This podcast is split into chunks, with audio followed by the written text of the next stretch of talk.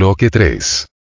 Por ese motivo, en un principio no le avisaron al padre de María Camila. Recién le enviaron una carta a la matanza cuando confirmaron que en Quilmes no estaban. El hombre volvió de inmediato a la ciudad y le escribió al ministro Felipe Arana. Claro que el concepto de inmediatez era diferente al actual. Envió la carta el 21 de diciembre, cuando estaban por cumplirse 10 días de la fuga. A todo esto, ¿por dónde andaba la pareja? En camino a tierras cariocas, pero aún muy lejos del destino. El 21 de diciembre, inicio del verano, fecha en que el padre de la señorita hizo oficial el anuncio de su desaparición, los fugados estaban en San Fernando. Fueron vistos dándose un baño en el río Luján para aliviar el peso del calor de esa jornada. Se despojaron, además, de sus historias.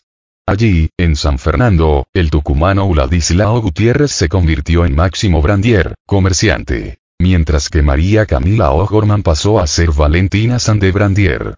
Debían sortear un escollo. Importante. No tenían dinero para llegar a Brasil.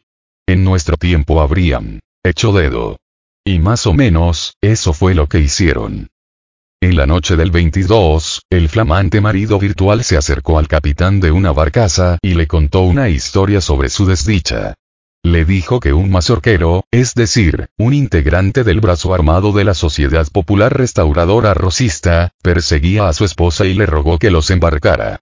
Conmovido, el hombre los llevó hasta Entre Ríos, donde obtuvieron documentación auténtica con sus nombres falsos. El hecho de no haber ahorrado algún dinero antes de huir los perjudicó. Río de Janeiro, el destino soñado, estaba muy lejos de sus posibilidades económicas. Se instalaron en Goya, Corrientes. Cabe preguntarse por qué eligieron esa ciudad. La versión más difundida es la que brindó el capitán de la barcaza, quien dijo, muchos años después, que él fue quien les había sugerido bajar allí porque podía recomendarlos ante el coronel Simeón Paiva, quien era la máxima autoridad militar en Goya. Aclaramos que Paiva era federal, pero muy antirrocista, comandaría un regimiento en la batalla de Caseros y, como dato curioso, sería quien decidiera instalar un campamento militar en Yapeyú, durante la guerra de la Triple Alianza. Según esa versión, Paiva habría recibido a la pareja con los brazos abiertos porque podían encargarse de enseñar a leer y escribir a los analfabetos del pueblo. Puede pasar desapercibido el hecho de que una de las principales familias de Goya eran los Perichón, Esteban María, a quien mencionamos en el principio del texto, el hermano de Ana la Perichona, murió a fines de 1846. Su hijo Esteban, primo del padre de Camila, les cedió un terreno para que pusieran nada menos que la primera escuela que existió en Goya. Por supuesto que pudieron no haberse conocido hasta entonces el tío y la sobrina. Aunque no sería extraño que Esteban hubiera viajado alguna vez a Buenos Aires entre 1830 y 1847. A falta de pruebas, vamos a suponer que no lo hizo, y que no se conocían. Pero ¿cómo es posible pensar que Camila iba a instalarse en Goya? Recordemos que ellos se dirigían a Río de Janeiro, sin considerar que quien le estaba ofreciendo una casa de un cuarto de manzana, era su tío. Máximo y Valentina se abocaron a la educación con mucho entusiasmo. Mientras ellos disfrutaban de la cordialidad de sus anfitriones, en Buenos Aires y Montevideo se debatía con ardor el asunto de los enamorados. Cuando se enteró el gobernador Juan Manuel de Rosas lo que había ocurrido, cuando el ministro Felipe Arana le mostró la carta que le había enviado el preocupado padre de Camila, esto tuvo lugar el 22 de diciembre de 1847, recordemos que aquella noche los amantes se embarcaban en San Fernando, haciendo dedo acuático. En Buenos Aires, Rosas estaba furioso por la tardanza en informarle de la fuga. Si le hubieran avisado de inmediato, los habría atrapado en pocos días. La joven habría pasado algunos meses encerrada en la casa de ejercicios espirituales, Independencia y Salta, reordenando su vida, rezando, purificándose de los pecados cometidos y, en caso de embarazo, llevando adelante todo el proceso de gestación tras aquellos muros, a salvo de miradas indiscretas. El niño se habría dado en adopción o habría quedado al cuidado de los abuelos, mientras que Camila habría de esperar a que un extranjero que arribara a Buenos Aires, en tiempos en que el escándalo estuviera más o menos olvidado, pidiera su mano y así formar su hogar. Rosas habría encarrilado el incidente en pocos días. Pero se enteró cuando ya estaban en San Fernando, a punto de embarcarse rumbo al norte.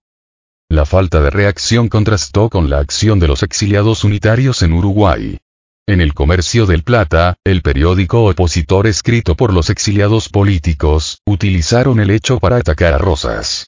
Sostenían que solo un gobierno de conductas tan relajadas podía permitir que sucedieran actos de semejante inmoralidad.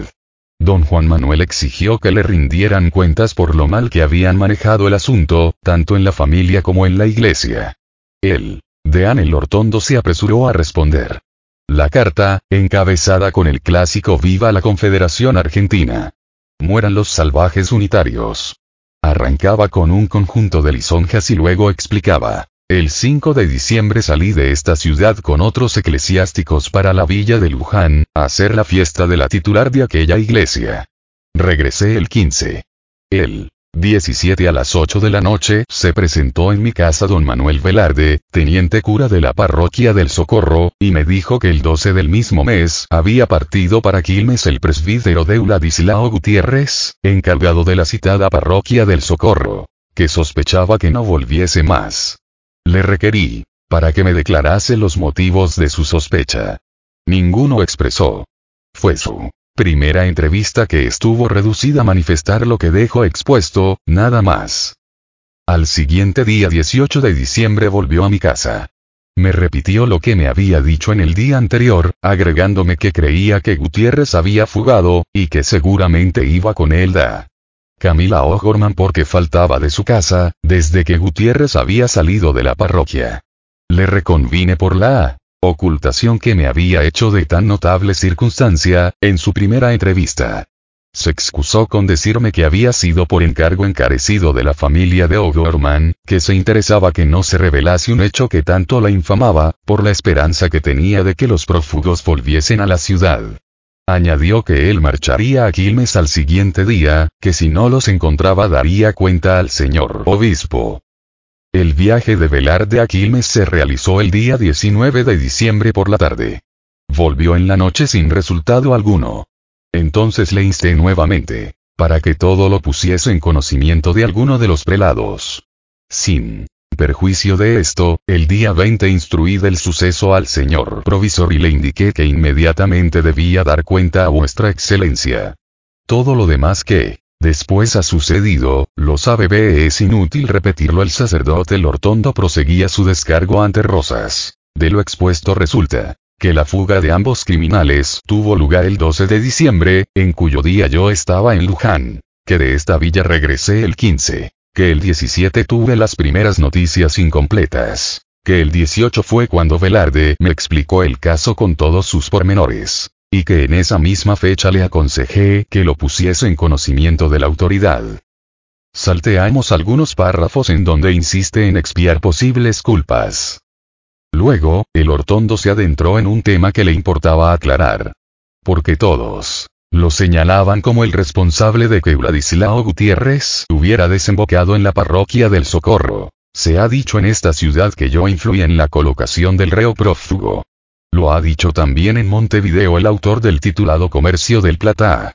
Es falso, señor excelentísimo. El clérigo. Gutiérrez se colocó en el socorro por solo la inspiración del señor obispo. Yo se lo había propuesto para cura de Navarro, en estas circunstancias renuncia al cura del socorro de Juan Silveira, y no hallando el señor obispo sacerdote en quien fijarse, lo destiné al socorro. Gutiérrez recibió quizá mayor protección porque me fue recomendado por el sacerdote, que entonces era cura de la ciudad de Tucumán, con términos muy expresivos de su juiciosidad y aptitudes. Y a la verdad, que mientras vivió en mi casa nada tuve que notarle. Yo no pude dudar de sus buenos antecedentes, y mucho menos cuando supe que el actual gobernador de Tucumán, le dio curso de recomendación para vez de creerse que no lo habría hecho si no estuviese seguro que no la desmerecía. Desde que fue al socorro, ambos hemos vivido a mucha distancia. Cuando tuvo lugar su fuga habían corrido cuatro meses de la más absoluta incomunicación. En todo este tiempo ni una sola vez vino a mi casa. Nuestra amistad si no estaba rota, estaba completamente interrumpida.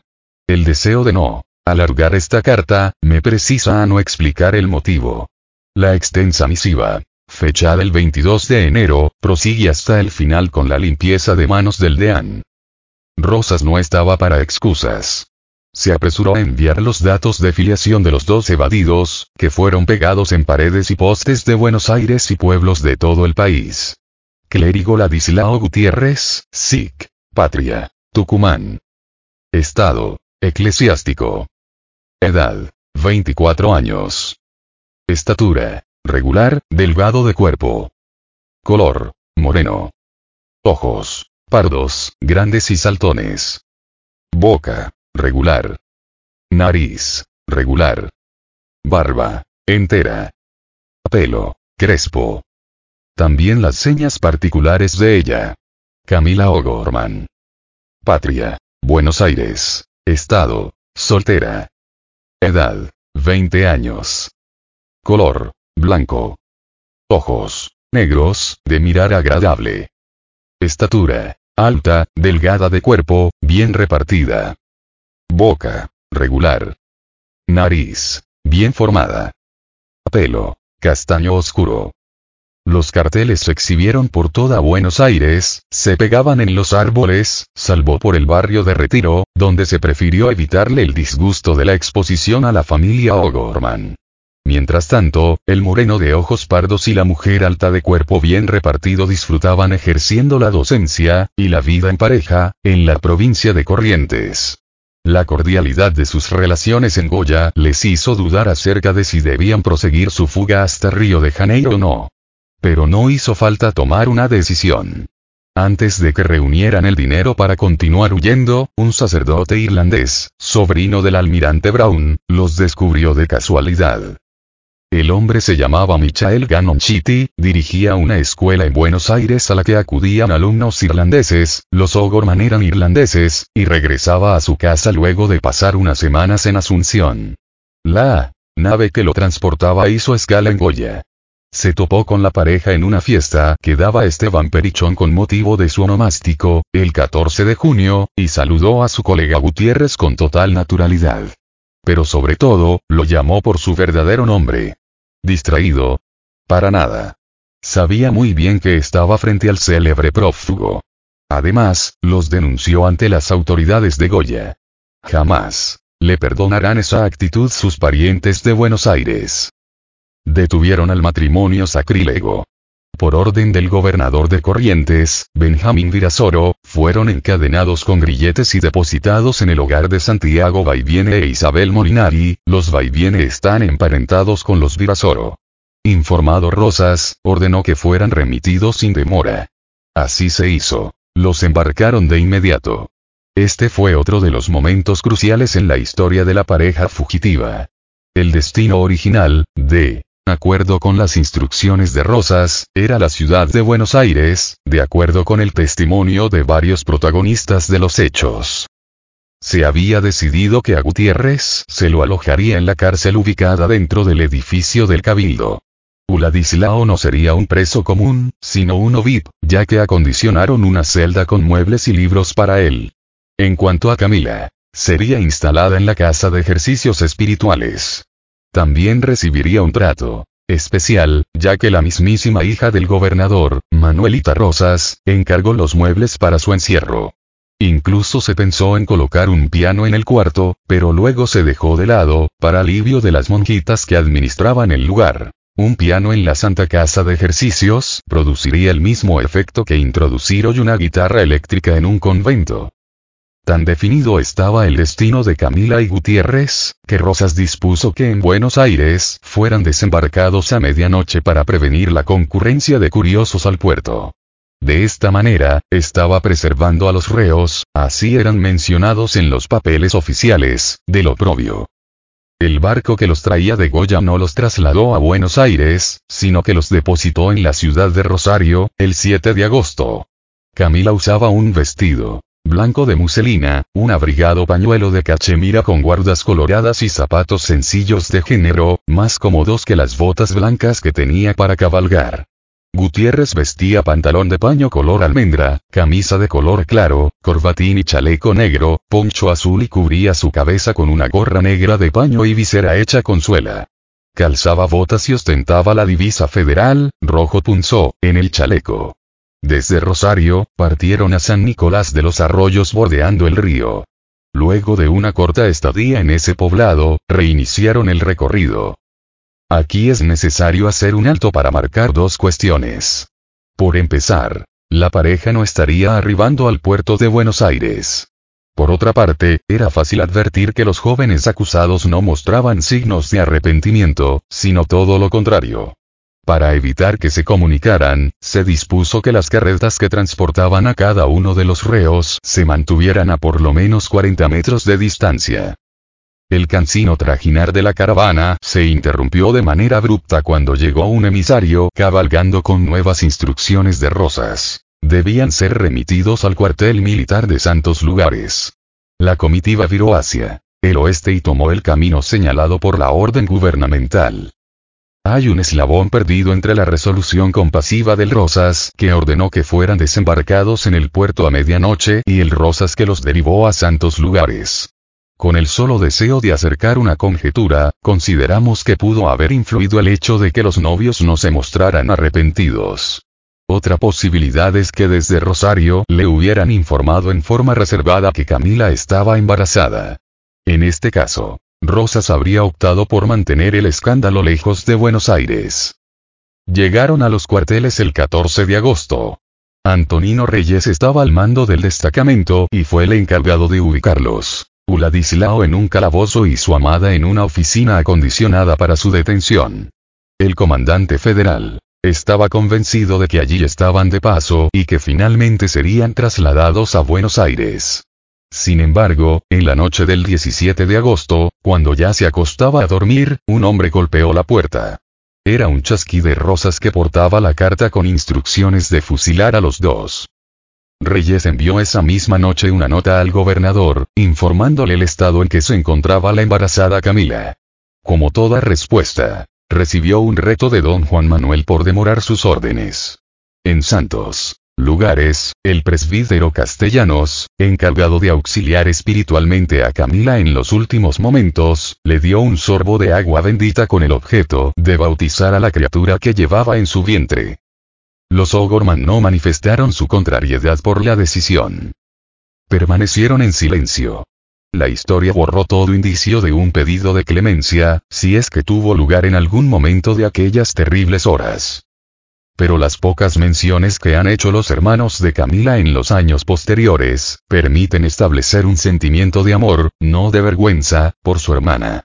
El único pedido de súplica conocido provino de la cuñada del gobernador. María Josefa Escurra, hermana de la finada Encarnación y madre del hijo de Manuel Belgrano, le rogó que reviera la medida. En santos lugares de rosas, así se denominaba en aquel tiempo, Gutiérrez solicitó la inmediata presencia del comandante de la guarnición en su calabozo. El compungido oficial saludó a Uladislao, quien le dijo, le he llamado para pedir a usted el servicio de que me diga si Camila va a tener igual suerte que yo. Antonino Reyes no respondió. Según el relato que hizo este oficial al historiador Manuel Bilbao, Gutiérrez le tomó la mano e insistió, rogándole que le respondiese.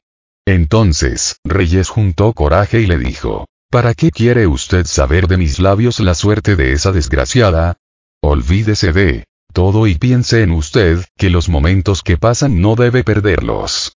Pero, el escura no se conformaba con verdades a medias. Repitió la pregunta y Reyes soltó la respuesta con la voz entrecortada. Prepárese usted a oír lo más terrible. Camila va a morir también. Pensó que estaba anunciando la peor noticia que podría dar. Sin embargo, en el rostro de Gutiérrez se dibujó una sonrisa y respondió, satisfecho y en voz alta. Gracias. De inmediato tomó un lápiz que llevaba dentro de su gorro de piel y escribió en un papelucho. Camila mía. Acabo de saber que mueres conmigo. Ya que no hemos podido vivir en la tierra unidos, nos uniremos en el cielo ante Dios. te perdona y te abraza, tu M. Gutiérrez. La letra M es un misterio. Podría significar marido o algún apodo que utilizara la pareja en la intimidad. Para nosotros, lamentablemente, es la M del misterio. Una vez que los dos condenados se confesaron, fueron transportados atados en sillas hasta el patio de la cárcel, para su ejecución. Los testigos del momento aseguran que en medio del repiquetear de los tambores, se escuchó a la infortunada O'Gorman gritar, ¿Estás ahí, Gutiérrez? La respuesta fue, inmediata. Aquí estoy, Camila, y mi último pensamiento será para ti. La frase, póstuma fue de ella. Dios bondadoso, muero con él. Se alegró, como Uladislao, al saber que su pareja también moría. Era la mañana del 18 de agosto de 1848, habían pasado 250 días desde que se escaparon y 65 desde que fueron descubiertos. Seguían sin mostrarse arrepentidos. Quien sí parece haberse arrepentido fue Rosas. En 1870, desde el exilio en Southampton, escribió a su pariente político Federico Terrero una carta en la que deslindaba responsabilidades por la ejecución de la pareja y manifestaba ser el único responsable de todos mis actos, de mis hechos buenos como de los malos, de mis errores y de mis aciertos. Camila O'Gorman fue la única mujer ejecutada en tiempos de Rosas. Lucio Victorio Mansilla y Pepita, la francesa. Si en 1831 se hubiera elegido a Miss Provincias Unidas, la ganadora habría sido Agustina Ortiz de Rosas, de 15 años, una de los 19 hermanos de Juan Manuel de Rosas. Más bien regordeta, a tono con el estilo de la época, de brazos anchos, papada, dientes blanquísimos, gran busto, escote perturbador, cutis blanco, ojos negros brillantes y cara de niña de 8 años, era tan linda para su tiempo, que le debemos un presidente. El ingeniero Charles Henry Pellegrini pensaba regresar a su Francia natal porque en Buenos Aires no conseguía trabajo.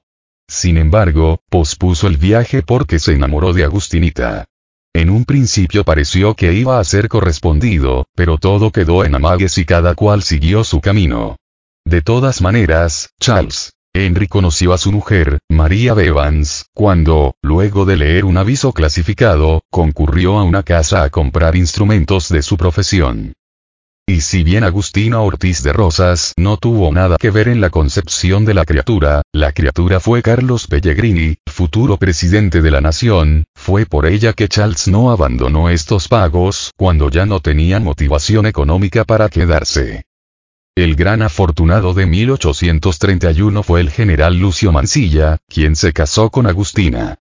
Tenía 42 años, había dado clases de matemáticas, su matrimonio en primeras nupcias había sido con Polonia Duarte en 1809, había tenido hijos, la había devuelto a la casa de sus padres porque le molestaba su falta de pulcritud y había enviudado. Iba a ser el comandante heroico de la defensa de la Vuelta de Obligado en 1845. Lucio Norberto Mansilla tenía la piel muy blanca, daba sensación de palidez todo el tiempo, pelo muy negro y sus risotadas se escuchaban a la distancia. Entre los hijos del matrimonio Mansilla Ortiz de Rosas, el más célebre fue Lucio Victorio, nació en diciembre de 1831, quien lloraba a los dos años porque su madre le robaba los juguetes para entretenerse ella. Creció admirando las facciones de Agustina, parece una diosa, pensaba, y formándose un concepto estético muy exquisito de las mujeres. Como es natural, antes de ser un dandy o un soldado con mayor cantidad que calidad de acciones militares, o el autor de una excursión a los indios ranqueles, Lucio Mansilla fue un adolescente que se enamoró de una tal Pepita, francesa de 16 años e hija de una hotelera. Pepa llevaba una vida muy independiente, tal vez demasiado para aquellos tiempos. Sus ojos pardos más la frescura de su estilo conmovían las fibras más íntimas de muchos porteñitos. Pero ella eligió a Lucio Mansilla, 18 años, entre varios candidatos. Ardieron de pasión y resolvieron que debían unir sus vidas para siempre. Sin embargo, existía un impedimento. Nunca, y jamás de los jamases, mamá Agustina y tío Juan Manuel iban a permitir que él se casara con una mujer que trabajaba para ganarse el pan, era costurera, porque denotaba que pertenecía a otra condición social. En este caso, papá Lucio no contaba porque estaba en Ramallo, a 200 kilómetros de su casa, administrando un saladero. Lo que no tuvieron en cuenta es que a dos apasionados de 16 y 18 años no se los frena sino más. Contagiados por los sucesos recientes, hacía menos de un mes, Camila O'Gorman y el sacerdote Uladislao Gutiérrez habían huido para amarse lejos de Buenos Aires, Pepa y Lucio planearon su propia fuga. Eligieron el lugar, Montevideo. Eligieron una vida. Ella continuaría con la costura y él daría clases de francés, ayudado por Pepita. Eligieron una fecha. Cuanto antes. Lucio dio el primer paso. Se deslizó en el cuarto de su hermana Eduarda y tomó unas joyas. Según él, no era robo, porque ella era su hermana. El paso siguiente fue cambiarlas por algunos billetes y utilizar el dinero para contratar una ballenera, un amplio bote, que los recogiera detrás del fuerte y los cruzara al Uruguay. El 3 de enero de 1848 preparó una carta con todas las instrucciones para Pepita y le pidió a su amigo, Julián Murga, que se la llevara. Julián no contuvo la curiosidad. La leyó y, como queriendo sacársela de encima, corrió a dejársela a la francesa Pepita. Se sintió cómplice de una situación que consideraba muy similar a la de Camila y el cura, y prefirió descargar tamaño peso de su conciencia. Se lo contó a su madre, Carlota de Sarasá, que era íntima de la madre de Mansilla. Agustina Ortiz corrió en busca del comisario, quien a su vez corrió a detener la ballenera. El sobrino del gobernador Rosas fue encerrado en una celda, y la francesa fue ubicada de inmediato en la casa de ejercicios, al cuidado de las monjas. A Lucio B. La madre lo desterró al campo de uno de sus hermanos, el solterón Gervasio Ortiz de Rosas, quien administraba la estancia Rincón de López, junto al río Salado. Pasó un corto tiempo allí hasta que se pasó al campo, en Chascomús, de otro de sus tíos, Prudencio. Y se enamoró con locura de una de sus primas, que se llamaba Catalina y tenía 13 años. Por fin regresó, enamoradísimo a Buenos Aires, y perdonado por la familia. No dejaba de hablar de la prima Catalina, pero Eduardita, la que había perdido las joyas, le manifestó que le daba alegría que él hubiera olvidado a Pepita, quien no resultó ser lo que uno pensaba. Lucio no entendía y pidió aclaraciones. Eduarda le contó que la madre de Pepita, abochornada por el escándalo, la casó de inmediato con un empleado del cónsul británico. Lucio estalló en furia, bramó que eso era una barbaridad y juró que haría justicia. La madre, viendo que no se había curado del mal de amores, decidió desterrarlo por segunda vez escoltado por una partida de soldados que Agustina le pidió prestada a su hermano gobernador, Lucio fue llevado ante la presencia de su padre, quien continuaba en el saladero de Ramallo, al norte de Buenos Aires. El general Mansilla lo abrazó, se rió de toda la historia, hijo de tigre. Habrá pensado, le dio consejos de hombre a hombre y lo envió al confesionario. Cinco años más tarde, y luego de un viaje por el mundo y romances más o menos interesantes, regresó al Río de la Plata, cabalgó hasta Chascomús, ató el caballo cansado en el palenque y se lanzó a los brazos de la prima Catalina Ortiz de Rosas, con quien se casó el 18 de septiembre de 1853. Pepita terminó, siendo apenas unas pocas líneas en sus nutridas memorias. Felipe Lortondo y Josefa Gómez uno de los grandes protagonistas de la historia de Camila y Gutiérrez fue el padre Felipe Lortondo, deán de la Catedral porteña. Era señalado en Buenos Aires y Montevideo como padrino del enamoradizo Uladislao. Además de recibir al sacerdote tucumano en su casa y tal vez influir para que no fuera enviado al pueblo de Navarro, fue quien respondió a Rosas para alejar cualquier tipo de responsabilidad se apresuró a contestar los cargos, ya que temía que Rosas tuviera la mínima sospecha sobre su conducta. ¿Por qué se preocupaba tanto por su imagen?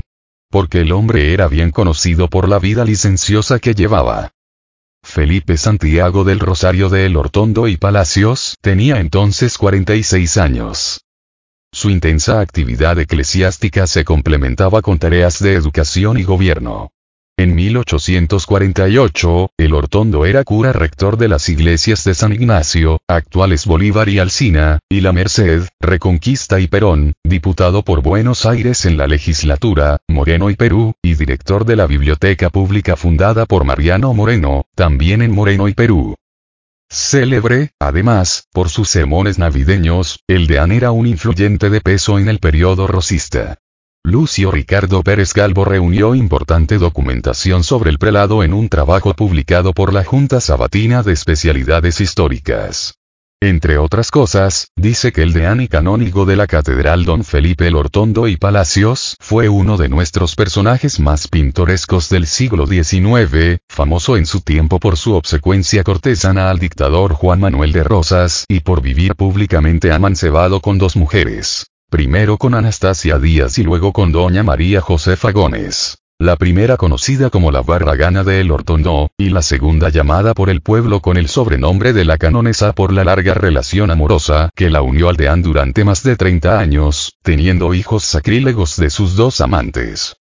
Acerca de este punto, se ha dado un debate apasionado alrededor de un posible descendiente, Federico de El Hortondo, a quien muchos consideran hijo del deán y Anastasia Díaz, su criada africana, mientras que otros sostienen que era hijo de un pariente del sacerdote, Lázaro de El Hortondo. Y todavía existen otras variantes, pero vayamos por partes. Anastasia Díaz era una negra nacida en 1800 que arribó, como muchos de sus hermanos, de manera forzosa a nuestras playas y fue puesta al servicio de la familia El Hortondo. Que mantuvo relaciones con el seminarista y luego sacerdote Felipe El Hortondo, nadie lo ha negado. Se extendió por años, posiblemente entre 1820 y 1838. La relación no era todo lo secreta que debía ser y en la sociedad porteña era llamada la barragana de El Hortondo. En su tiempo, ellos dos fueron señalados como los padres de Federico. Sin embargo, luego apareció otra pareja y se generaron confusiones. Nos referimos al tío del cura, Lázaro el Hortondo y a Dolores Poroli Martínez de Lizalde. Esta historia con sabor a novela venezolana tiene de todo un poco. Todas las investigaciones plantean que entre estos cuatro nombres, Felipe, el tío Lázaro, Dolores y la negra Anastasia, están los padres de Federico. Como ya dijimos, una opción paternal es Felipe y la negra Anastasia. Otra nombra al matrimonio del tío Lázaro y la tía Dolores. Investigadores muy serios, como Diego Herrera Vegas y Carlos Jauregui Rueda, sostienen que Federico es producto del amor juvenil entre el seminarista Felipe y Dolores, la futura mujer de su tío. También hay quien dice que el niño tuvo por padres al tío Lázaro y un amor secreto. Ahora bien, ¿qué dijeron los mencionados? Dolores en su testamento. Aclaró que no tuvo hijos con su marido Lázaro y que el único niño que nació de su vientre murió infante. Por su parte, Anastasia, quien murió soltera, atacada de demencia, manifestó que su único hijo se llamaba Luis Arce. Lázaro, en cambio, anunció que Federico era su hijo, que lo había tenido antes de casarse con Dolores y que lo sumó al matrimonio. En cuanto al deán de la catedral, Felipe de El Hortondo y Palacios, reconoció su paternidad en una carta fechada el 23 de marzo de 1851, dirigida al presbítero Víctor Silva. Allí mencionó que la madre era la negra Anastasia. ¿Dónde está la verdad?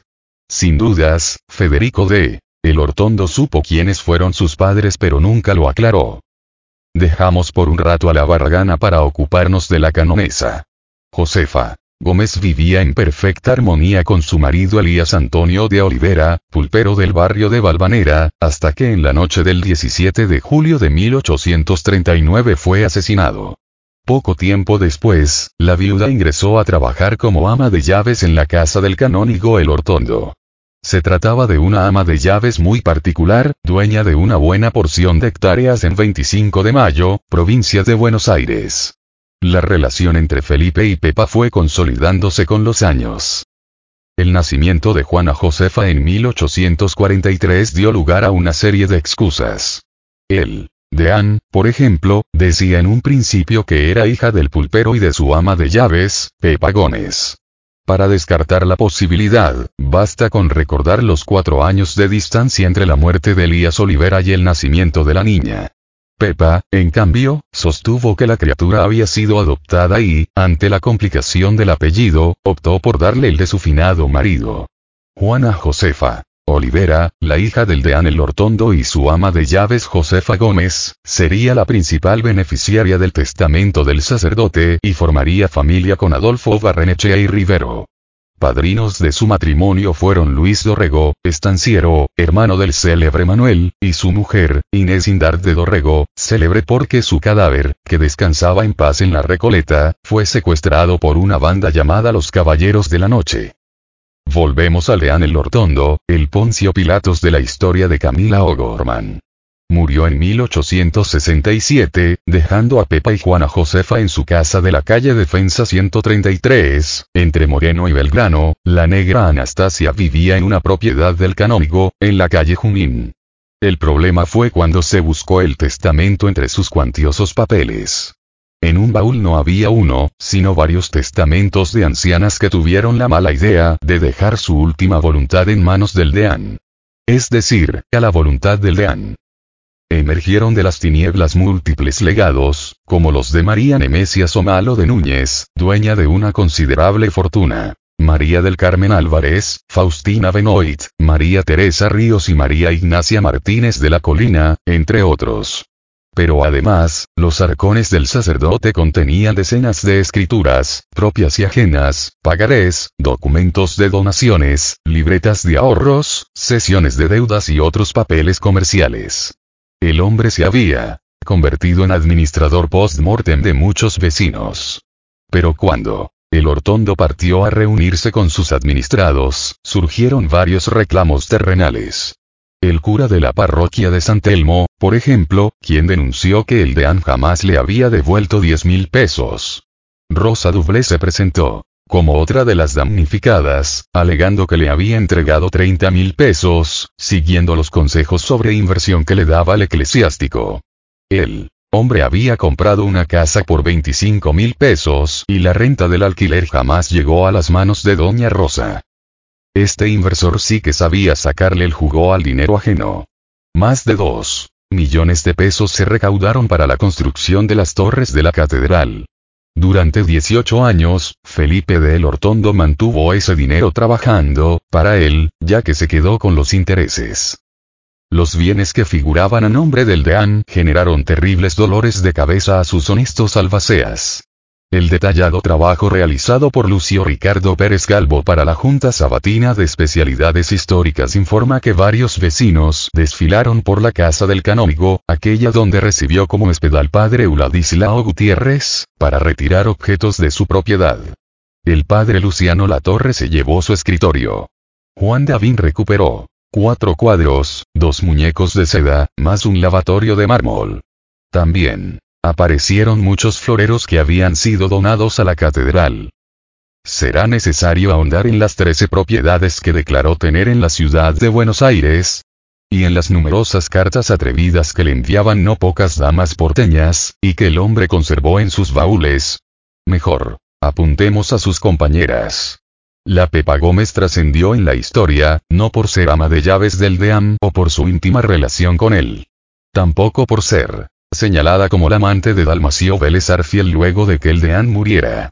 Josefa es recordada por haber sido la única rosista de Buenos Aires, después de que el restaurador de las leyes fuera vencido en caseros. Es más, uno de los primeros en correr a saludar a Urquiza cuando derrotó a Rosas, fue nada menos que el Hortondo.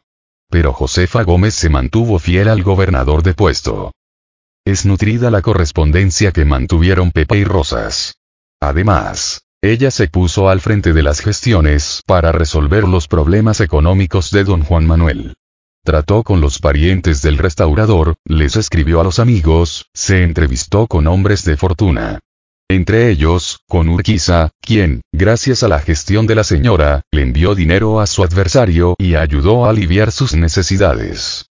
En cuanto a la negra Anastasia, pasó sus últimos años encerrada en un loquero. Aquel hijo llamado Federico el Hortondo que, se sospecha, fue concebido en el vientre de la criada, formó una de las principales familias porteñas al contraer matrimonio con Isabel Francisca Armstrong, hija de uno de los pioneros irlandeses en el país. Los hijos de este matrimonio, los nietos del canónigo, según muchos, se emparentaron con la alcurnia rioplatense. Por ejemplo, Mercedes el Hortondo Armstrong casó con Carlos Juan María de Alvear, nieto del general. Tratando de no marear a nadie, es interesante saber que a los suegros de Mercedes el Hortondo Armstrong los casó el deán Felipe el Hortondo, su abuelo. Por su parte, Lázaro el Hortondo Armstrong contrajo matrimonio con Dolores Petrona de Anchorena Riglos, nieta de Tomás Manuel de Anchorena, primo de Rosas y diputado del Congreso de Tucumán de 1816, por mencionar apenas algo. Por último, tenemos a Josefa Leona del Corazón de Jesús el Hortondo Armstrong. Fue nuera del industrial Otto Benberg, fundador de la cervecería Quilmes.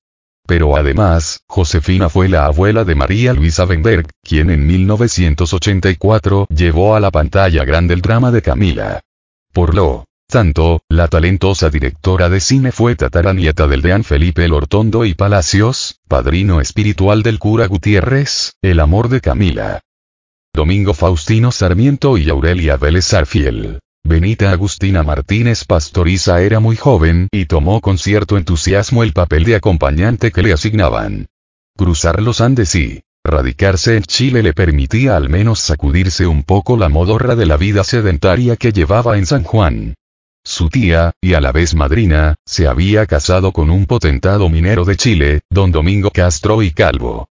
Y con él, partieron las dos a Santiago.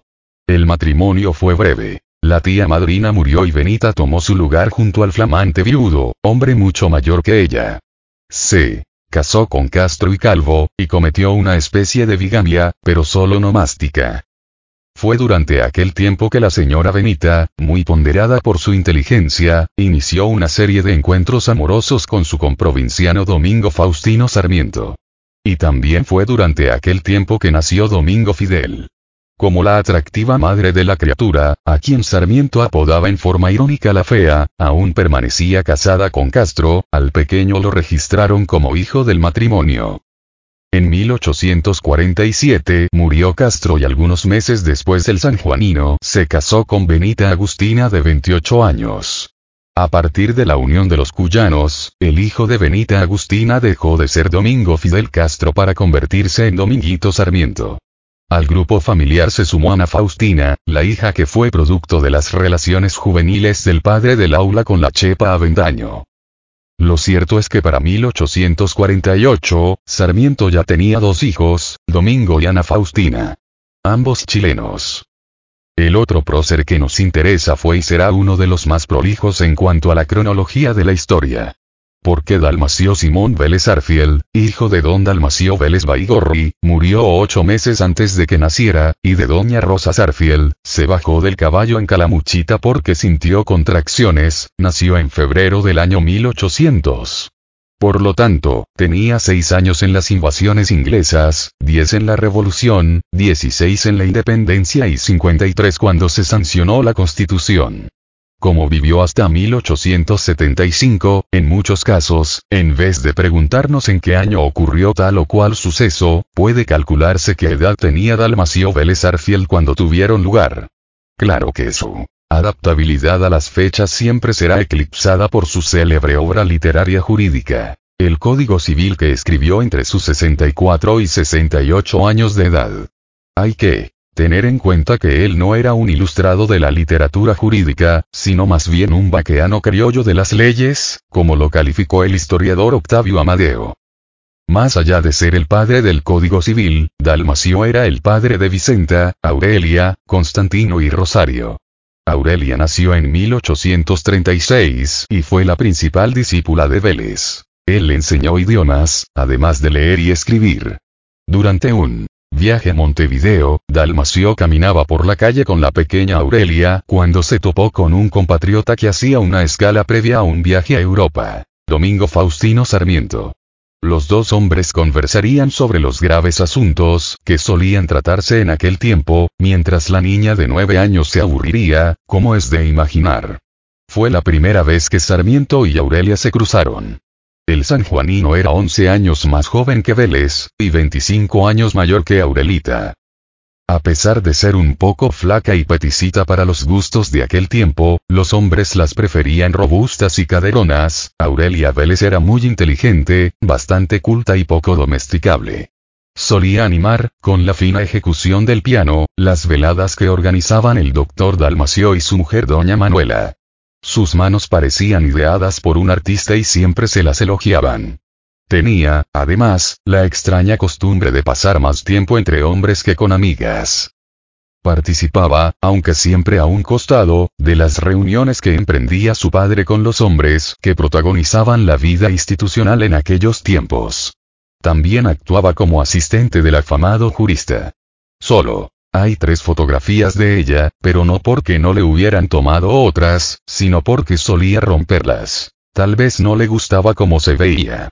De esas tres fotos, en la menos divulgada se muestra insinuante y con un dejo de picardía en su sonrisa. Estas cualidades la convirtieron en joven codiciada. Los enfrentamientos entre unitarios y federales lograron que llegara a la casa de los Vélez Arfiel un primo hermano puntano, deportado de Mendoza, que le llevaba 20 años a Aurelia. El médico Pedro Ortiz Vélez. Pedro era él, Clásico buena onda que amenizaba con chistes y carcajadas contagiosas todas las reuniones, hasta las más aburridas.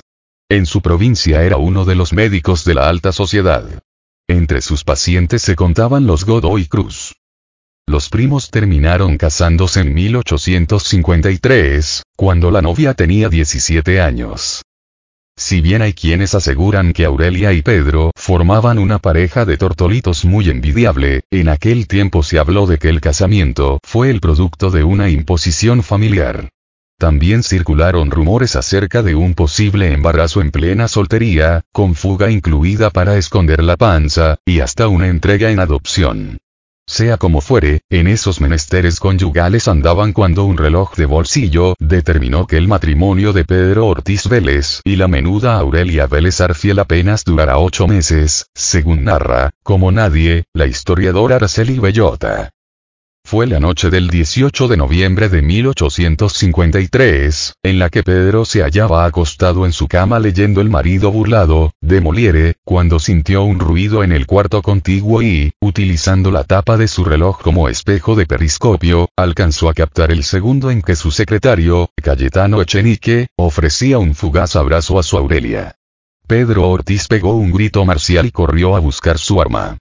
Sobrepasado por la situación, Cayetano solo atinó a introducirse dentro de un ropero. Los disparos de Pedro atravesaron la puerta del mueble. Echenique murió al instante. Se supo que Ortiz leía El marido burlado porque la propiedad del libro se debatió en los días posteriores. Aquel episodio no solo marcó el final abrupto del matrimonio entre los primos, sino que también determinó el fin de la carrera política de Pedro Ortiz. Abochornado, se fue a vivir a Chile donde ejerció la medicina hasta convertirse en prócer trasandino de la ciencia.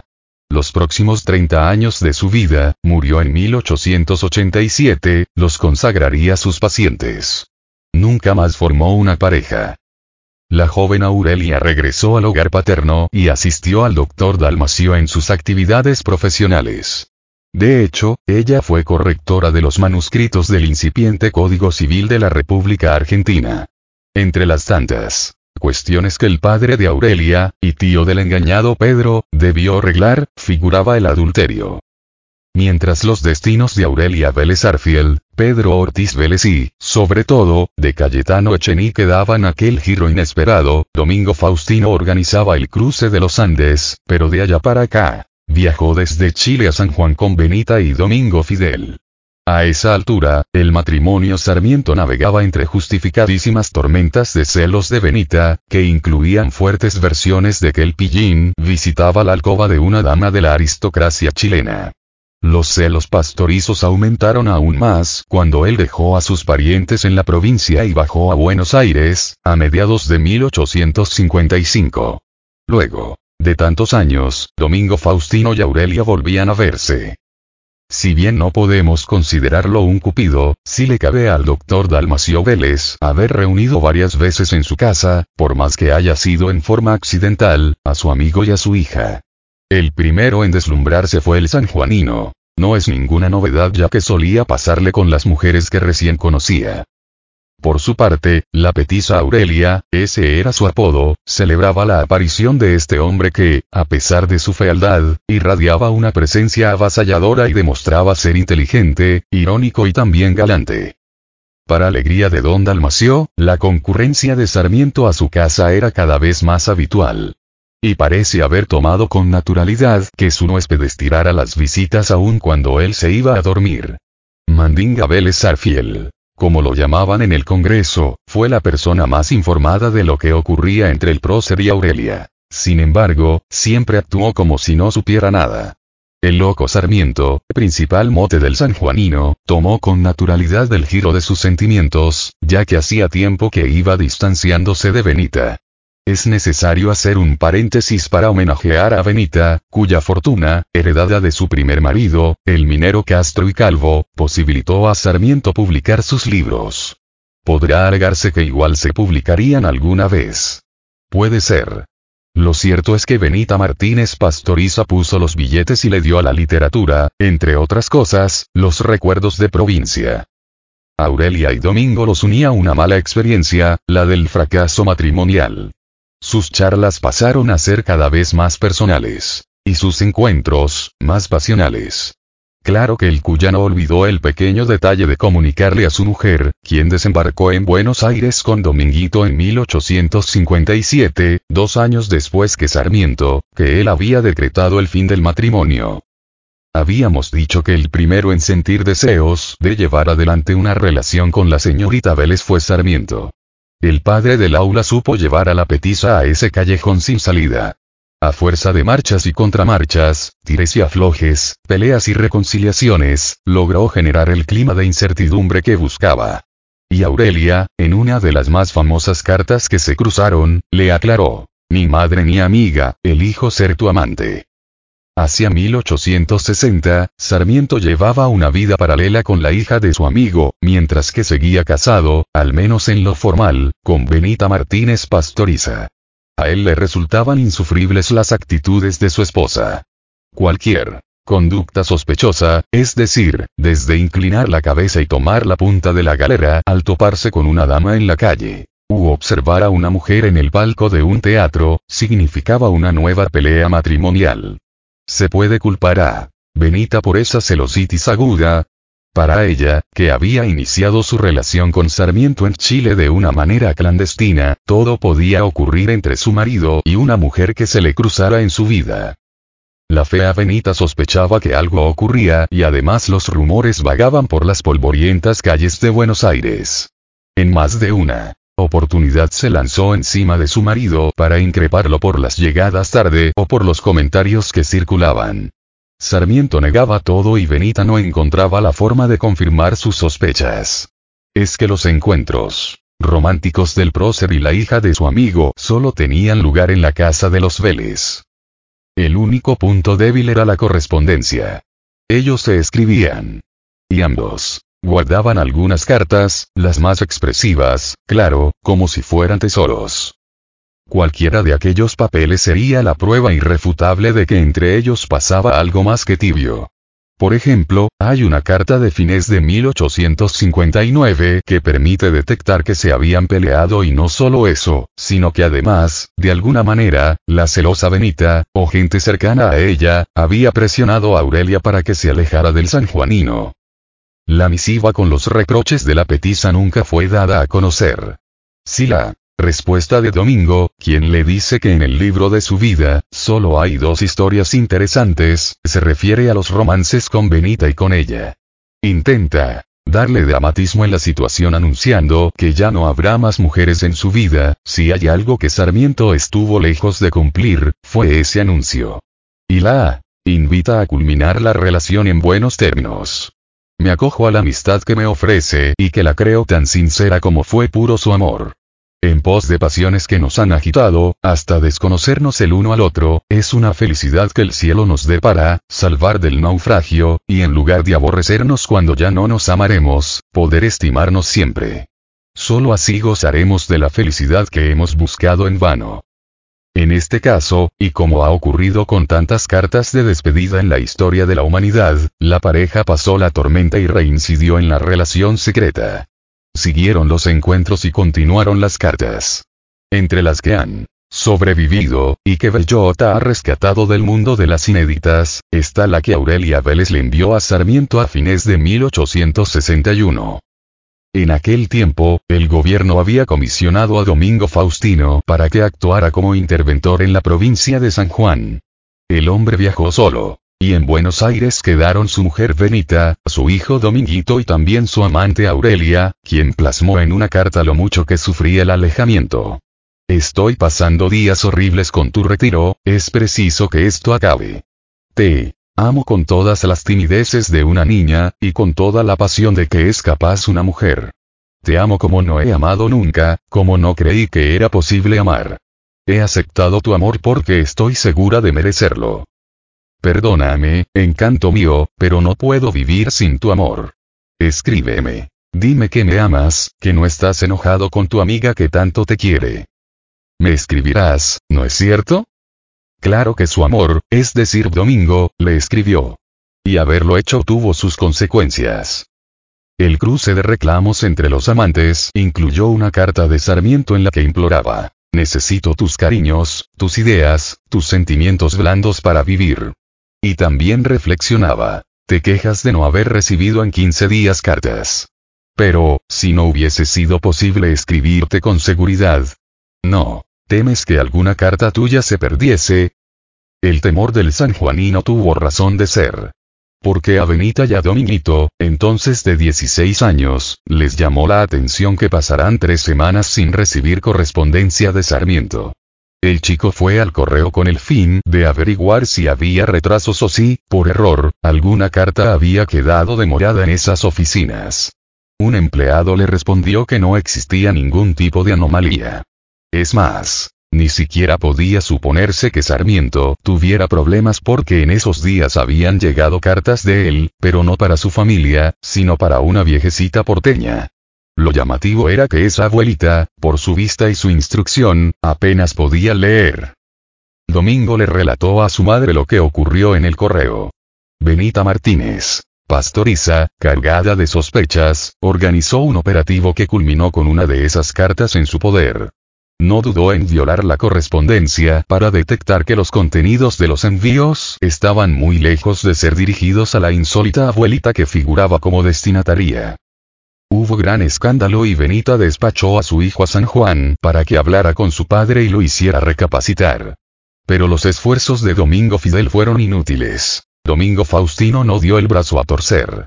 No solo se produjo la ruptura definitiva del matrimonio, sino que el hijo también se ofendió y no volvió a dirigirle la palabra a su padre. Fue en 1861 y fue la última vez que se hablaron. Cinco años más tarde, durante la guerra de la Triple Alianza, Dominguito moriría en la sanguinaria batalla de Curupaití. Sarmiento. Y jamás pudo digerir la pérdida del hijo con quien nunca se reconcilió. Si bien la separación de Benita permitía encarar los asuntos personales con mayor libertad, la relación de Sarmiento con la menuda Aurelia nunca se cristalizó. Los motivos eran varios, pero entre ellos merece destacarse el hecho de que ambos cargaban con el sayo de sus conductas alejadas de la fidelidad y, para colmo, no lo hacían de una manera discreta. Las historias de cada uno, y de tantos otros, eran tema de cuchicheo en las reuniones del establishment porteño. Además, existía otro impedimento para blanquear la relación. Sarmiento sostenía que la formalización de la pareja terminaría por deteriorarla. Como le escribió en una carta a un primo que se casaba, no creo en la educación del amor, que se apaga con la posesión. Parta usted desde ahora del principio de que no se amarán siempre. Cuide usted pues cultivar el aprecio de su mujer y de apreciarla por sus buenas calidades. Allí sostenía que los amores ilegítimos tienen eso de sabroso, que siendo la mujer más independiente aguijonia nuestros deseos con la resistencia. El sanjuanino estaba atrapado en los encantos de Aurelia. Ella le aguijoneaba los deseos con su personalidad, su buen humor, sus bromas, sus enojos y algunos sablazos dialécticos que tanto entretenían a Sarmiento. A pesar de que todo el mundo sabía lo que había ocurrido con su marido, la sociedad la daba por casada. Por lo tanto, al no existir divorcio, como tampoco existía en el caso de Domingo y Benita, los amantes no podían blanquear la relación. La menuda Aurelia se acomodó en su papel de mujer en las sombras. Trabajará por la candidatura de su amado a la presidencia. Soportará comentarios acerca de otros romances de Domingo. Será la compañera, la primera dama clandestina, del hombre que la encandiló. A pesar de todo y de todos, lo acompañará, a su manera, hasta que la muerte lo separe de su lado. Luciano Flores y Magdalena Scholl. Thomas Edward Lausmur fue el quinto gobernador británico de las Malvinas. Llegó a las islas en 1855, junto con su familia y algunos criados. A este último grupo pertenecía a Magdalena Scholl, de 30 años y soltera, quien terminó enamorándose de un fantasma pero antes, tuvo ciertas actitudes reñidas con la moral victoriana. Magdalena, a quien el entretenido historiador Arnoldo Camplini, sin sustento documental pero con indudable sentido común, describe como pelirroja, desapareció un domingo de la casa del gobernador y generó alguna preocupación en la aldea malvinense. Pasaron días sin noticias de la criada y, cuando ya se temía lo peor, reapareció como si nada y contó que solo había salido a pasear con el capitán de un buque recién arribado, el joven Douglas Renier. Había sido un paseo demasiado largo para los preceptos éticos del gobernador. Por lo tanto, Mr. Moore la expulsó de su casa. La pelirroja se convirtió en una especie de homeless en las Malvinas. Aunque Magdalena no era la única persona en esa situación. También, del otro lado de la isla Soledad, vivía como podía Luciano Flores, el indio. Flores había llegado a las islas acompañando al gobernador Luis Bernet en 1829. Y el destino de las Malvinas cambió su curso en 1833 al ser invadida por los ingleses. La mano de obra criolla quedó a la deriva y uno de los peones, el gaucho Antonio Rivero, encabezó una rebelión junto con otros siete compañeros, entre los que se hallaba Luciano Flores. La acción de los rebeldes aún sigue siendo discutida en ámbitos académicos. Están los que sostienen que los integrantes de aquella banda improvisada fueron héroes nacionales, mientras otros los tildan de asesinos. Lo Cierto es que el 26 de agosto de 1833, los peones irrumpieron en varias casas y mataron a cinco hombres. Entre las víctimas, no solo había funcionarios que actuaron antes de la invasión inglesa, sino también simples colonos. Luego de la matanza, Rivero, Flores y los restantes alzados huyeron del poblado y se internaron en la isla para buscar refugio. Hubo discusiones entre ellos y uno de los gauchos rebeldes fue ultimado por sus compañeros. Aguantaron todo lo que pudieron las penosas formas de vida clandestina, apenas unos meses, hasta que se entregaron. Sin embargo, el indio Luciano Flores no apareció junto con los arrepentidos y todos lo dieron por muerto. La vida en la colonia inglesa siguió su ritmo y evolución. Habían transcurrido varios años desde el episodio de Rivero, cuando surgió un fantasma que vagaba por las noches en un caballo negro y atacaba al ganado vacuno. La historia del aparecido preocupaba a grandes y chicos. La figura espectral ya formaba parte del paisaje. El fantasma no era otro que el indio Flores, quien de vez en cuando se arrimaba al poblado en procura de alimentos y regresaba a su guarida. Cierta vez, Flores deambulaba por la costa deshabitada de la isla Soledad, en el otro extremo de la zona donde se situaba el caserío, cuando se topó con loberos furtivos norteamericanos que, aprovechando la impunidad de la región, cargaban sus barcos de presas y huían a comerciarlas. A cambio de comida, el indio los ayudó a reparar una de sus naves. A partir de aquella ocasión, cada vez que anclaba un barco clandestino, el indio colaboraba con ellos. Entre estos cazadores, Luciano pasó a ser conocido con el nombre de Mr. Lucky. En esos menesteres náuticos se hallaba el indio Luciano Lucky Flores durante el año 1846, cuando un naufragio sacudió su destino. El capitán del barco hundido, Charlie Barrow, entendió que su nave jamás podría recuperarse y que debería aguardar la llegada de otro cazador o construirse un barco made in Malvinas. Sin embargo, Barrow decidió instalarse en la inhóspita región que, para él, tendría su encanto. Entre las primeras medidas que tomó, figuró la contratación de Flores, quien ya dominaba el idioma inglés, para que le sirviera de vaqueano. Y el fugitivo fue rebautizado otra vez. A partir de allí sería el indio Lucky Flowers. Ya en 1849, el capitán Barrow y el indio Flowers solían acudir a Puerto Stanley con el fin de comprar víveres. Fue así como se relacionaron con Henry Faulkner, un pastor anglicano con quien mantenían entretenidas charlas cada vez que visitaban el poblado. En una de esas reuniones le confesaron quién era en realidad Lucky Flowers. El pastor entendió que el indio ya no era una oveja descarriada y dedicó sus esfuerzos a convertirlo en parte de su rebaño. El capitán Barrow terminó por abandonar la isla, tal vez cansado de la monotonía. Faulkner y Flowers mantuvieron su buena relación. Llegó el año 1855 y también llegó el gobernador Moore, amo y señor de la paseandera Magdalena Scholl, que había causado alguna preocupación aquella vez que nadie sabía dónde estaba. Al ser expulsada de la casa del gobernante, la inglesa acudió al pastor Faulkner en procura de un techo. El hombre socorrió a la desdichada señorita, aún frente a la resistencia de los vecinos. Porque, para todos, Magdalena debía llevar una vida marginal.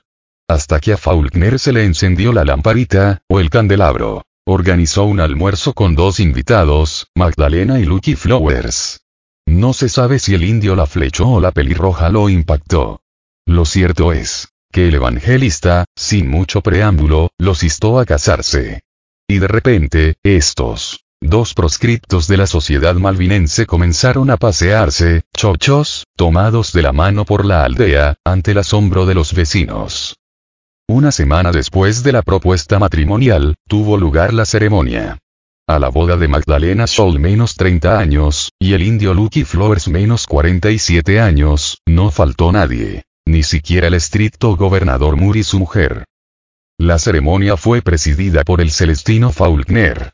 Los novios recibieron varios regalos y hasta se les entregó un par de caballos para que viajaran a la otra punta de la isla, donde habían decidido instalarse.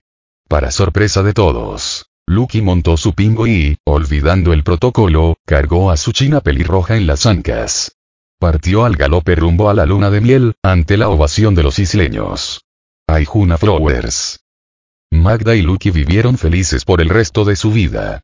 Cerca de una bahía, en la costa opuesta del puerto argentino, hay un desembarcadero que incluso los kelpers actuales denominan Port Flores o Flowers. Salvador María del Carril y Tiburcia Domínguez. Cuando Buenos Aires se agitaba en la histórica semana de mayo de 1810, Juan María Gutiérrez abandonaba el gateo y se lanzaba a los tumbos, dando sus primeros pasos. Tenía un año de edad y se destacaba por sus llamativos cachetes rosados y su nariz respingada. Un par de décadas más tarde, ya enfrascado en las confrontaciones entre unitarios y federales, saltarán chispas de su relación con la madre de su gran amigo, Juan Thompson. A pesar de que entre Mariquita Sánchez y él había 23 años de diferencia, ambos sintieron el fuego y se quemaron con gusto. La jugosa correspondencia que se escribieron en aquellos años también se quemó. Los dos decidieron que tenía que desaparecer y de mutuo acuerdo, la eliminaron. Gutiérrez fue un tenaz opositor de Rosas. En 1852, luego de que justo José de Urquiza lo venciera en Caseros, llegaba el tiempo del orden institucional y constitucional. Juan María Gutiérrez fue constituyente. Representó a Entre Ríos y tuvo una labor sobresaliente debido a que conformó, junto a José Benjamín Gorostiaga, la dupla que redactó buena parte de la Carta Magna en 1853. A. Gutiérrez le cupo trabajar en el área de los derechos y garantías. Los constituyentes estaban esparcidos por la ciudad de Santa Fe. Él, Solterón Gutiérrez, 43 años, vivía con otros compañeros en la planta alta de una alfajorrería, propiedad de Hermenegildo Merengo Subiría. Pero donde se empalagó con gusto fue en la recepción que ofrecieron los vecinos a Justo José de Urquiza, el 13 de septiembre de 1852. Allí conoció a Jerónima, 22 años, hija de Domingo Cuyen, antiguo gobernador de Santa Fe al cual había mandado fusilar Rosas. En cartas a sus amigos, Gutiérrez anunciaba que se había enamorado y sostenía que su Jeromita tenía ojos grandísimos, tez blanca y rosada, linda boca y dientes, además de una tonada santafesina que me suena música de Bellini. El amigo de Mariquita Sánchez se casó con Jerónima Cuyen el 26 de agosto de 1853. Muchos colegas del novio le enviaron cartas de saludos. La que, a nosotros nos interesa es la que remitió Salvador María del Carril. En día de boda y de luna de miel se asustará usted de leer la letra perturbadora de un hombre que no puede escribirle sino de política, comenzaba advirtiendo. Y, luego de algunas referencias bíblicas alusivas, se despedía. Con un Dios lo haga un santo y un casado paciente y sufrido. Del Carril era sanjuanino, había gobernado su provincia cuando tenía 24 años y fue eyectado en 1825 cuando promulgó la Carta de Mayo. Un muy democrático documento que hacía las veces de constitución provincial, en el que propuso, con verdadera osadía para la época, la libertad de cultos. Mayor osadía y desparpajo tuvo cuando aconsejó a Juan Galo de la Valle que fusilara a Manuel Dorrego y culminó su misiva con la célebre y poco feliz frase, Cartas como esta se queman. La Valle fusiló a Dorrego, pero no prendió fuego la carta, hubiera engrosado la nómina de los pirómanos epistolares de este capítulo, junto con Mariquita y Gutiérrez. Y el consejo que le dio del carril pasó a ser cita obligada cada vez que los historiadores hablan del unitario sanjuanino. Salvador María fue el primer ministro de Economía, o Hacienda, de la historia argentina, durante la presidencia de Rivadavia autor, a su vez, de una extraña ley de los lingotes, que permitía cambiar billetes por lingotes de oro. Por aquella decisión, la primera medida cuestionada que haya tomado un ministro de Hacienda, los opositores federales lo bautizaron el doctor Lingotes. No se acaban allí los diplomas de nuestro biografiado. Porque así, como Rivadavia fue el primer presidente de la nación, Del Carril fue el primer vice que tuvimos. Para entender la frase a Juan María Gutiérrez Dios lo haga un santo y un casado paciente y sufrido, es necesario recorrer un poco de su historia personal. Arrancamos desde cuando por motivos políticos marchó exiliado a Mercedes, en la banda oriental, acompañado de su hermano José María. En Mercedes se hallaba convaleciente doña María Luisa López Camelo, quien también tiene una historia que vale la pena contar. Ella era hija única, dos años mayor que la conocida Mariquita, y su padre, Lorenzo López Camelo, ya había enviudado un par de veces. Fue entonces cuando María Luisa se casó con José Luciano Domínguez, mientras que su padre lo hizo con Tomasa, la hermana de Domínguez. Y pasó a ser concuñado de su hija. Luisa López Camelo tuvo seis hijos con Domínguez, entre quienes figuraban las agradables hermanitas Tiburcia y María Dolores. Murió. Domínguez. Luisa volvió a casarse, con Eugenio Villanueva, y tuvo cuatro hijos más. Aún no había cumplido los 37 años y su salud se debilitaba. Postrada en 1831, asumió que se acercaba el fin de sus días. Para aquel tiempo, las inseparables Tiburcia y María Dolores eran festejadas por dos jóvenes coroneles del ejército, José Olavarría e Isidoro Suárez. Eran camaradas y grandes amigos. Pero no le caían bien a Misia María Luisa. Pero ese no era el único problema. Villanueva, el padrastro de las hermanitas, Tiburcia tenía 17 años y Dolores 15, le sugirió a su mujer, que podría casarse con alguna de sus hijastras cuando ella muriera. Luisa tenía una pésima relación con su segundo marido. Lo calificaba de desleal e inhumano. Mal querría que una de las chicas se casara con él. Pero a la vez, tampoco aprobaba a los coroneles. Por eso tomó una decisión. Mandó llamar al pie de su cama a los hermanos del carril, que le parecían agradables, y les entregó a sus hijas para que formaran familias. Tanto Salvador María y Tiburcia como José María y Dolores contrajeron matrimonio el 28 de septiembre de 1831 en la iglesia de Mercedes. Fue testigo de las bodas el coronel Martiniano Chilabert, íntimo amigo de Suárez y Olavarría. Tres días después de los casamientos, doña María Luisa López Camelo de Villanueva, viuda de Domínguez, murió en paz. Y, contenta, había vencido a sus enemigos. Los primeros tiempos del matrimonio de Salvador y Tiburcia fueron difíciles. De hecho el matrimonio jamás regresó a Buenos Aires hasta que Rosas fue derrotado en Caseros. Los 20 años en Mercedes se matizaron con la llegada de hijos y las penurias del exilio. Por falta de dinero, usaban una bañadera para fabricar jabón que vendían a los vecinos. Tiburcia aceptó con mucha entereza esa vida colmada de dificultades. Hasta que la taba del poder volvió a girar. Entonces, los del carril, regresaron al país y Salvador María estuvo presente en todas las fotos de la época. Fue legislador, constituyente, vicepresidente y miembro de la Corte Suprema. En definitiva, un influyente y poderoso porque, además, era socio de Urquiza en varios negocios. Durante aquel tiempo de esplendor, de herencias y de enriquecimiento, los del carril pudieron llevar una vida sin sobresaltos económicos. Pero la convivencia se había vuelto complicada. El hombre que le había aconsejado a la valle que fusilara a Dorrego. El hombre que le aconsejaba a Gutiérrez que fuera un santo y un casado paciente y sufrido, se llevaba mal con su mujer. En Buenos Aires, los del carril con sus seis hijos varones y la mujercita alquilaron una propiedad de Felipe Cenillosa, H. Puede parecer extraño que estas dos familias hayan tenido algún tipo de relación, aunque sea comercial, porque el padre del propietario, Felipe Cenillosa, padre, había sido federal rosista y enemigo político del sanjuanino. Sin embargo, como todos eran masones, era posible el acuerdo entre el locador y el locatario. La casona tenía comodidades suficientes y se encontraba en Belgrano, entre Tacuarí y la actual Bernardo de Irigoyen. Tiburcia Domínguez, espléndida, se daba todos los gustos que el exilio le había privado. Y eran gustos caros que Salvador María, con su llamativo aspecto de lord inglés, condenaba. Poco le importaba a ella lo que su marido opinara.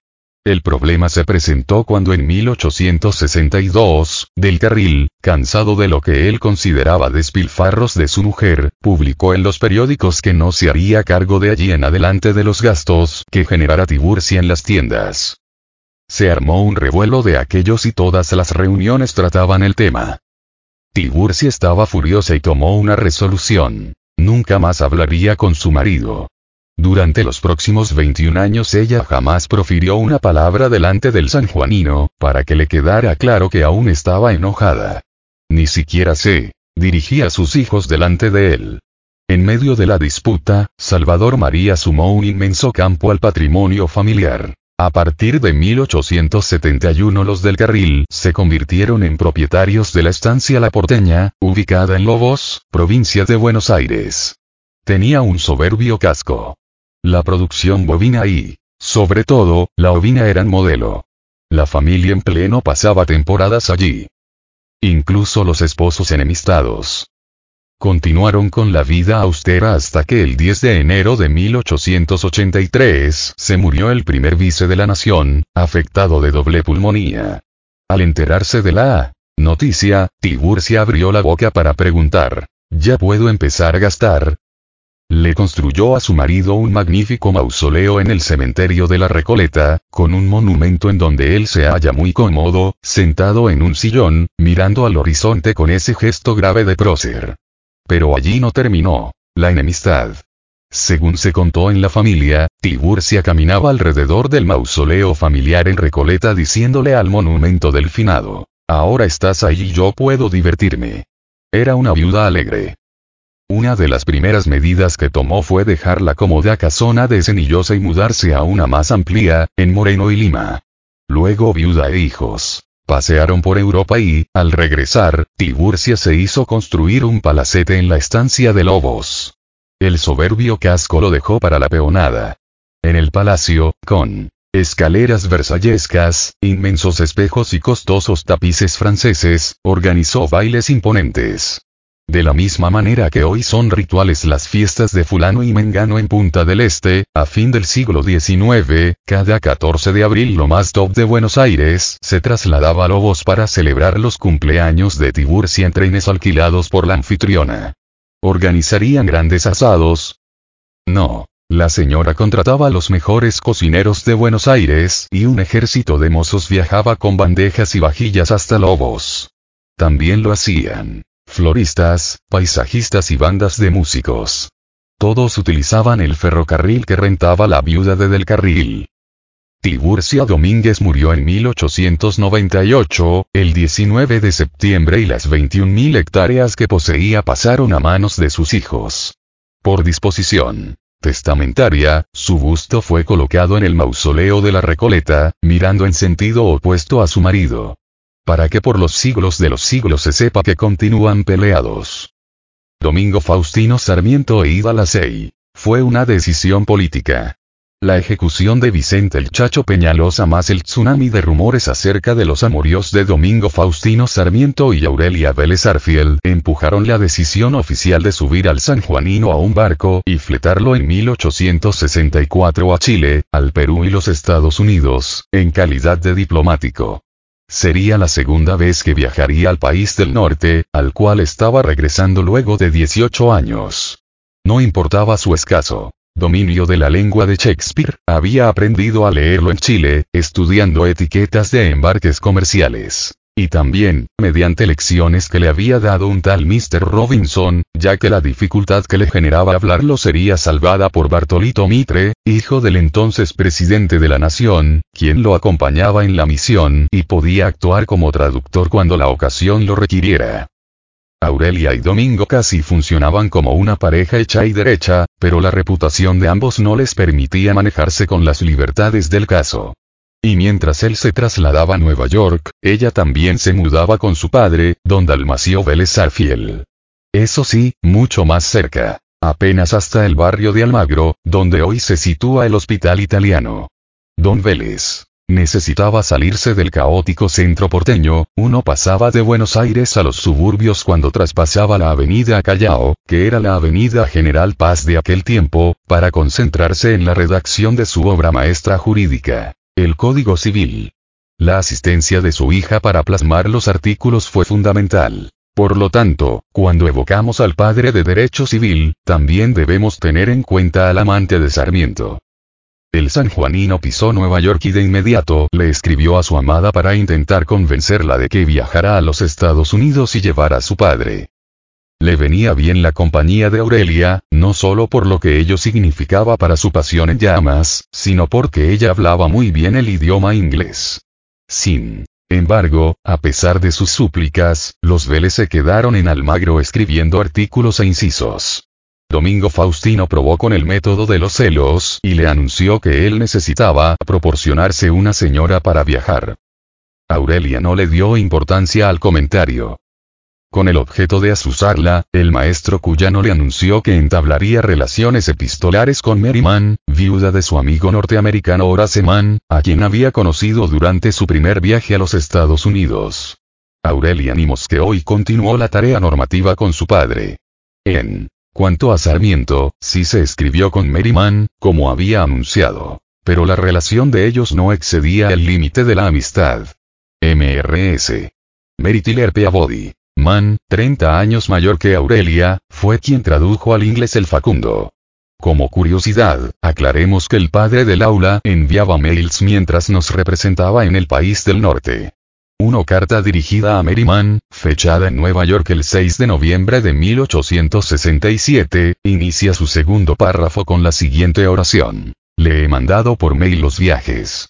Se refiere a uno de sus libros, que fue publicado en los tiempos en que su mujer, Benita Martínez Pastoriza, le financiaba las ediciones. Se podría decir que los viajes era el attachment que acompañaba el mail. En Pensilvania, el cuyano tomó contacto con un docente con sólidos conocimientos de pedagogía moderna. Nos referimos al profesor James Wickersham.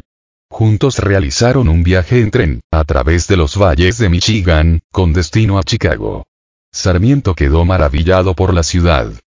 Le asombraba que llegaran allí seis ferrocarriles distintos, que tuvieran una envidiable producción agrícola y que contaran con enormes escuelas. James y Domingo se hicieron amigos y, por ese motivo, cuando visitaban Chicago, el norteamericano lo introdujo en la casa de su hermano, el eminente doctor en medicina y cuáquero Swaine Wickersham, 34 años, a quien acompañaba su querida esposa Ida, de 24 años. Swaine era buen mozo y gran profesional.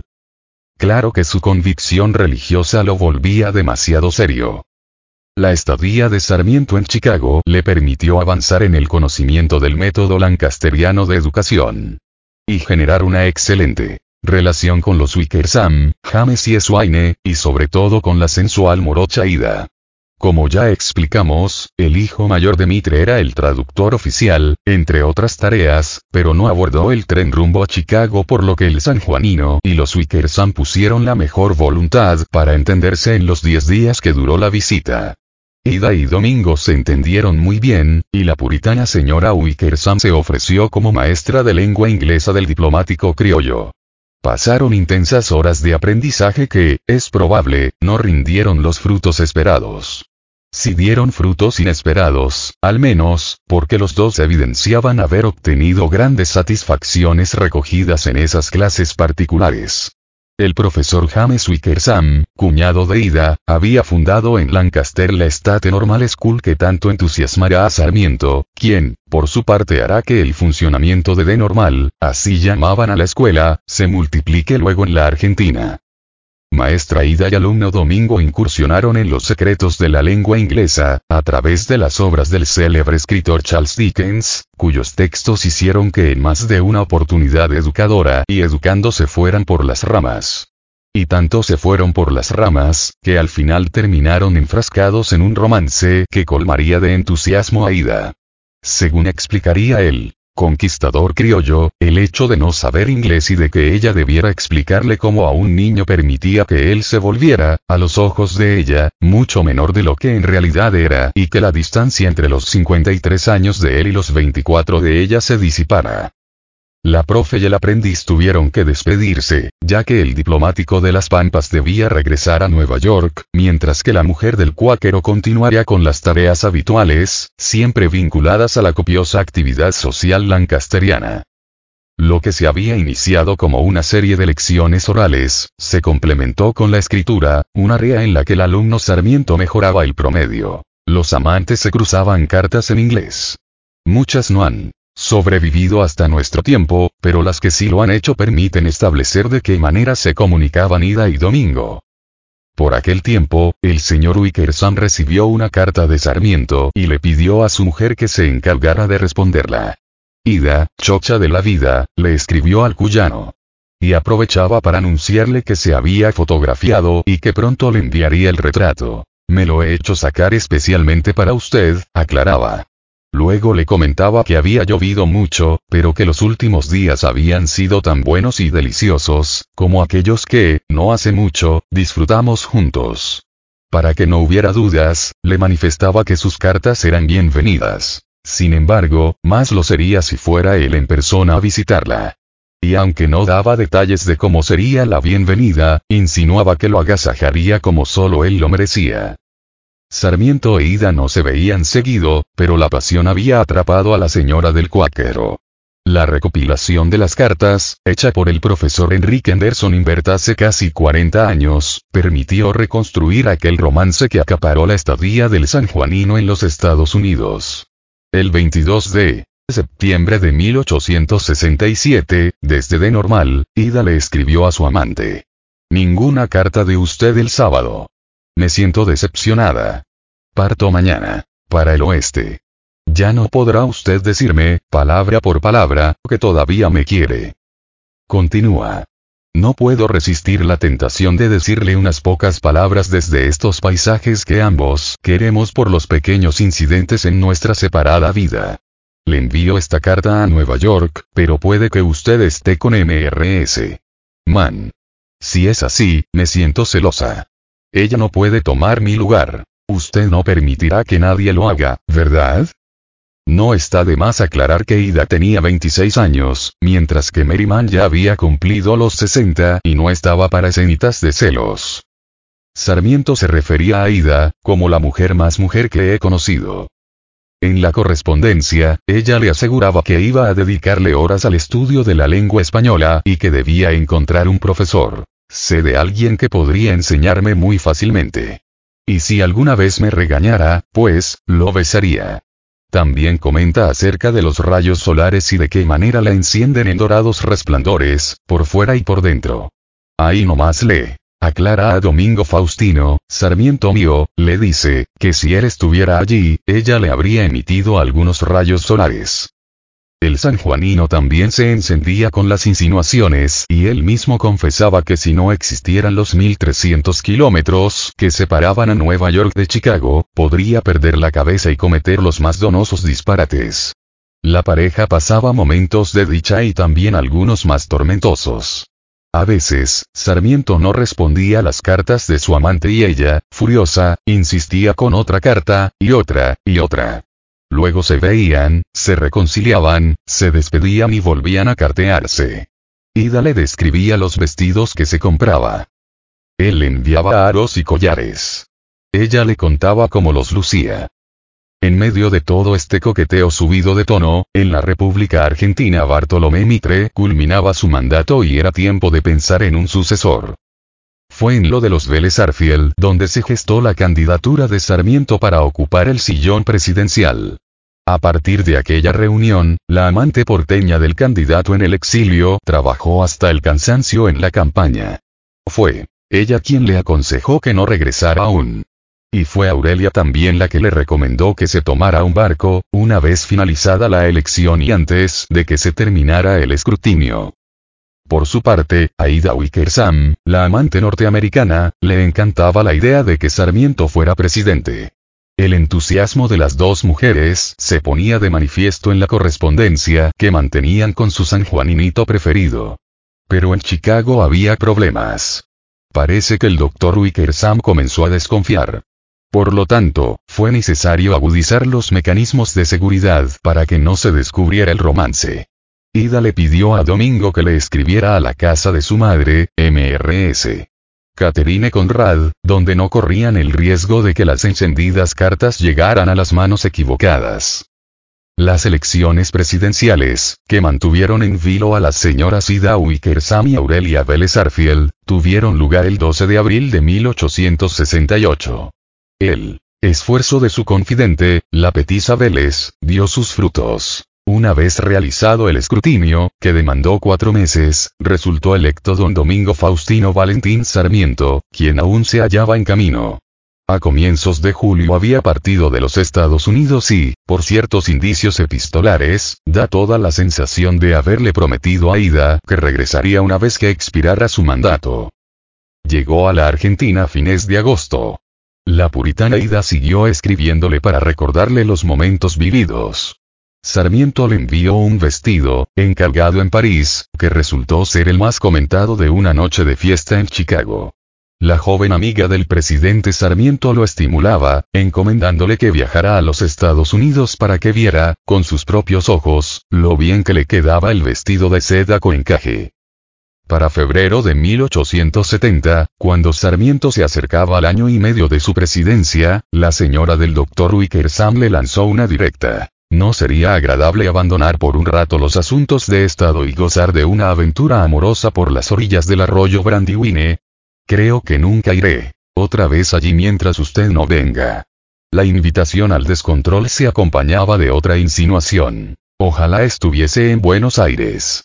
No le permitiría prestar ninguna atención, en absoluto, a sus importantes asuntos.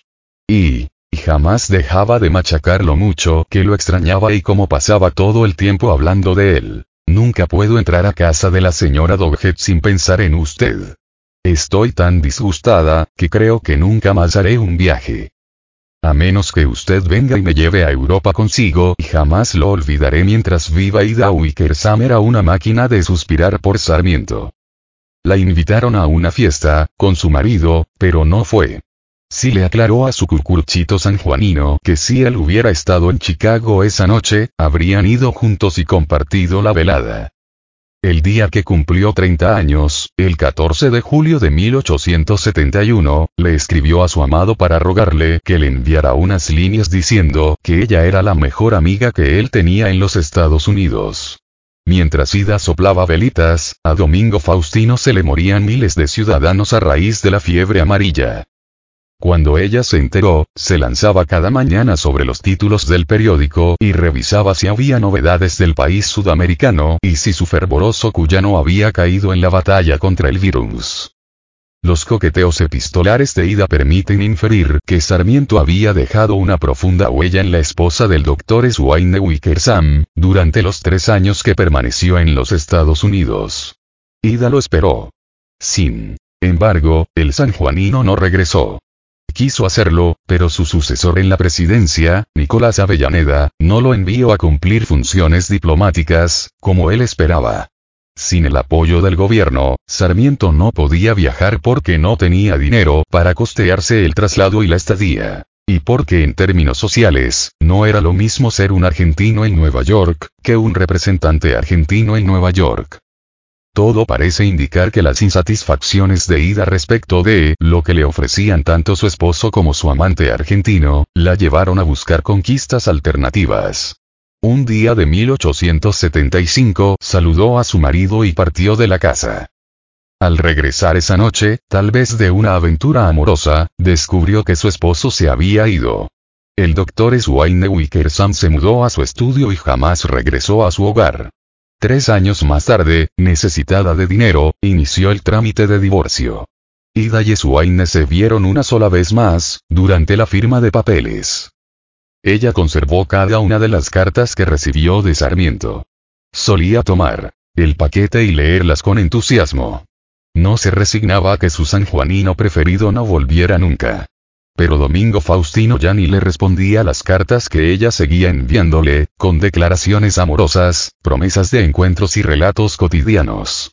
A Sarmiento, la insistencia de esta morocha tan atractiva le debía recordar a su ex mujer Benita Martínez Pastoriza, quien insistía en continuar lo que en un principio había sido una fogosa relación, pero que terminó en cenizas. Cuando se le acabó el dinero que su marido le había dejado, Ida Wickersham se mudó a Nueva York, a la casa de su madre Catherine Conrad, y se dedicó a la pintura, intentando vender retratos hechos al crayón, al pastel y a la acuarela. Le fue mal. La última carta que se conserva, de las que le escribió a Sarmiento, está fechada en abril de 1882. Ella ya había cumplido los 40 años. Y él, los 71. Me temo que desde hace mucho tiempo usted me ha olvidado. Cada año, en los últimos cinco, le he escrito. Aún así no recibo ni una palabra de usted. Para esa altura, Ida Wickersam había ganado el juicio de divorcio. En su descargo, afirmó haber sido abandonada sin ninguna razón porque desde su casamiento en 1861, se ha conducido como una esposa fiel, cumpliendo siempre fielmente con todas sus obligaciones, soportando los defectos y errores de su marido y esforzándose en mantener la felicidad del hogar. Su ex marido, el Dr. Wickersam, prefirió no responder y el juez, ante el silencio de Swaine, determinó que la señora tenía razón. Por ese motivo decretó que ella podía volver a utilizar su apellido de soltera.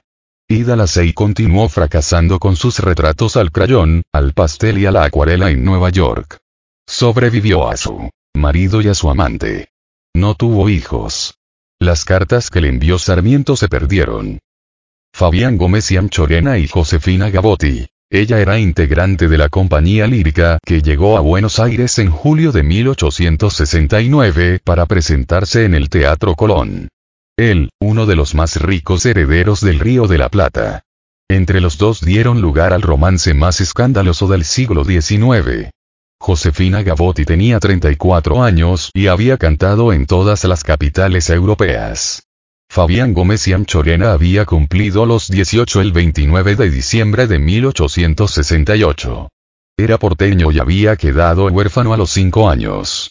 Su madre había sido la espléndida Mercedes Ignacia Anchorena. Su padre, el poderoso Fabián Gómez y Castaño, y si bien heredaría una colosal fortuna, en 1869 nada hacía suponer que más adelante se convertiría en playboy, dandy, despilfarrador, conde y casi en monje. O tal vez sí, porque ofició en su bautismo nada menos que Felipe el Hortondo. Fabián concurrió a la velada del Colón, que en ese entonces se situaba frente a la Plaza de Mayo, y terminó deslumbrado, como tantos otros, no por la voz, sino por la sensualidad de la italiana. A tal punto quedó hipnotizado, que pocos días después, al leer la crítica de El Nacional que atacaba un poco la falta de virtudes musicales de la diva, Gómez y Anchorena envió sus padrinos al periodista. El duelo no se llevó a cabo, pero Fabián había dado el primer paso. Necesitaba llamar la atención de su latina idolatrada y por ese motivo no solo concurrió a las restantes funciones, sino que gastó buena cantidad de dinero en regalos. Flores y alhajas comenzaron a invadir el ruinoso camarín de la rubia cantante de soñados ojos azules. Para ella no pasó desapercibida semejante demostración de afecto. Aceptó conocer al fan que la obsequiaba con tanta efusividad. Y cabe suponer que se gustaron porque en pocos días se inició el noviazgo. Para sellar el compromiso, Fabiancito le regaló un coupé cero kilómetro. Tirado por caballos, por supuesto. Como era de imaginar, los amigos de los chismes corrieron a informar a la abuela y tutora de Fabián, la paquetísima doña María Estanislada Mauricia Arana Yandonaegui, viuda de Anchorena, que el nieto andaba en romances indecentes. Porque en aquel tiempo no tenía nada de decente llevar adelante una relación con una artista. Para colmo, Gavotti era la clásica italiana que apabullaba con su físico. Una mujer que deslumbra y que no es capaz de pasar inadvertida no era el tipo de compañera que se buscaba en las familias de alcurnia criolla. Estanislada no daba para disgustos. Ella se había casado con Nicolás Anchorena, el menor de los tres hermanos y el más capaz, el 13 de octubre de 1822. Su marido, primo de Juan Manuel de Rosas, sumaba éxitos en el comercio. Entre otras cosas, compró la recoba que dividía en dos la actual Plaza de Mayo, y alquiló los locales, convirtiéndola en el primer shopping de la historia argentina. La vida familiar de Nicolás y Estanislada tenía sus sinsabores. La primogénita del matrimonio fue Mercedes, la madre de Fabián Gómez Anchorena. Luego nació Romana Justiniana, que murió al año. Llegó Nicolasa. Pero se fue en pocos meses. La cuarta también fue chancleta. La llamaron como su madre, Estanislada.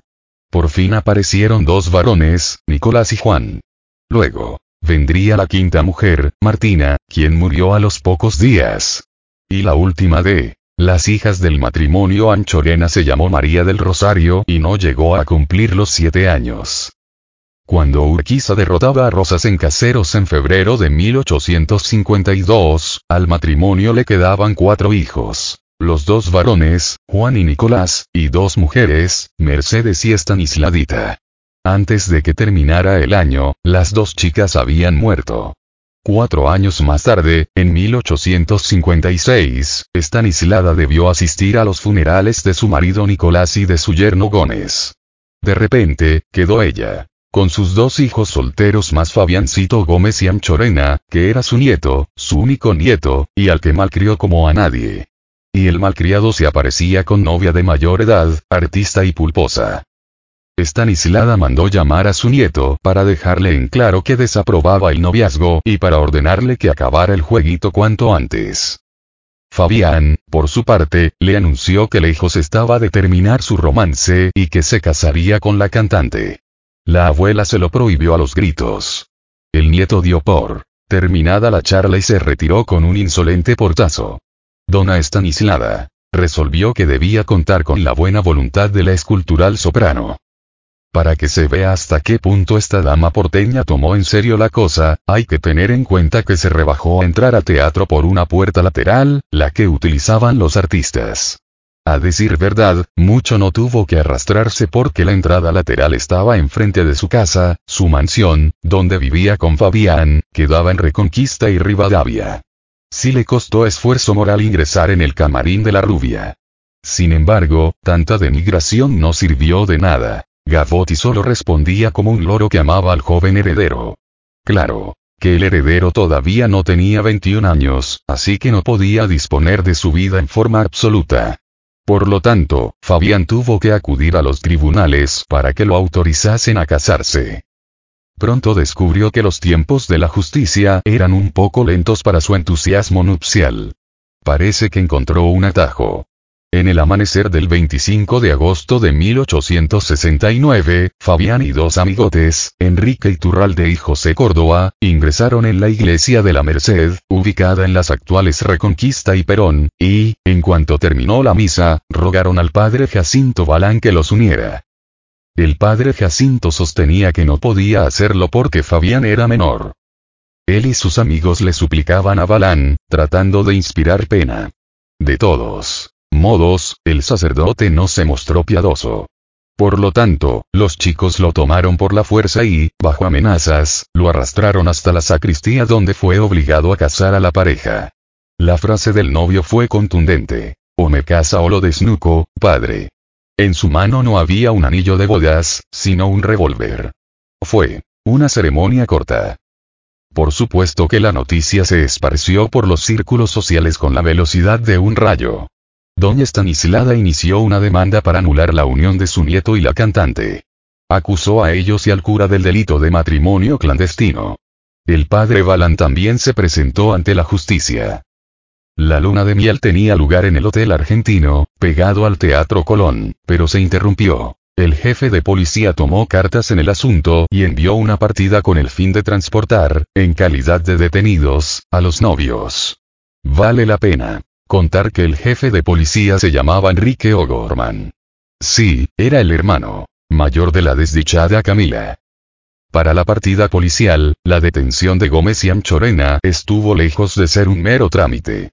Porque el chico estaba furioso y en nada de acuerdo con su arresto, y lo puso de manifiesto mediante trompadas y patadas. Durante el viaje a través de la Plaza de Mayo hasta el Cabildo siguió gritando y pataleando.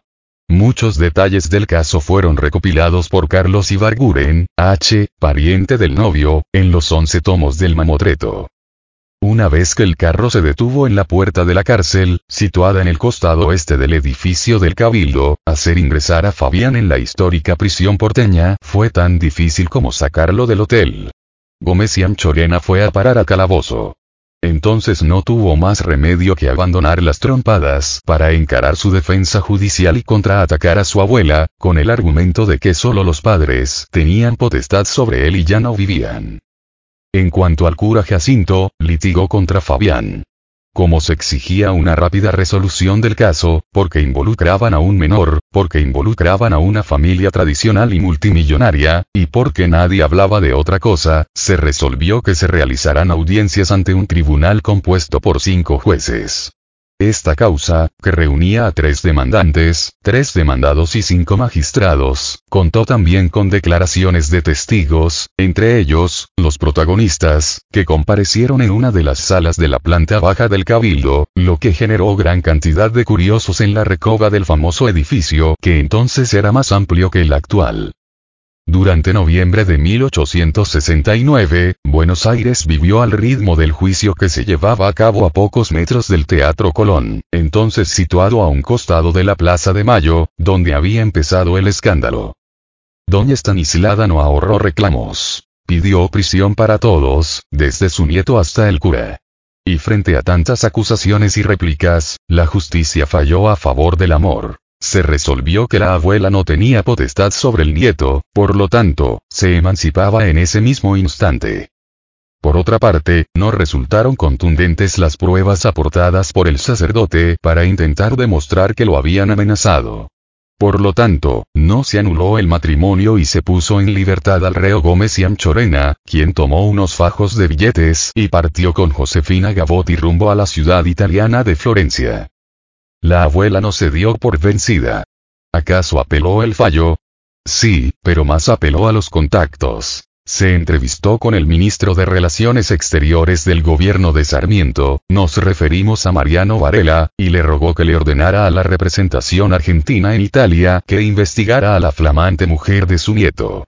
La pesquisa dio resultados asombrosos que fueron comunicados de inmediato al recién casado, quien habitaba con su pareja en una mansión de Florencia.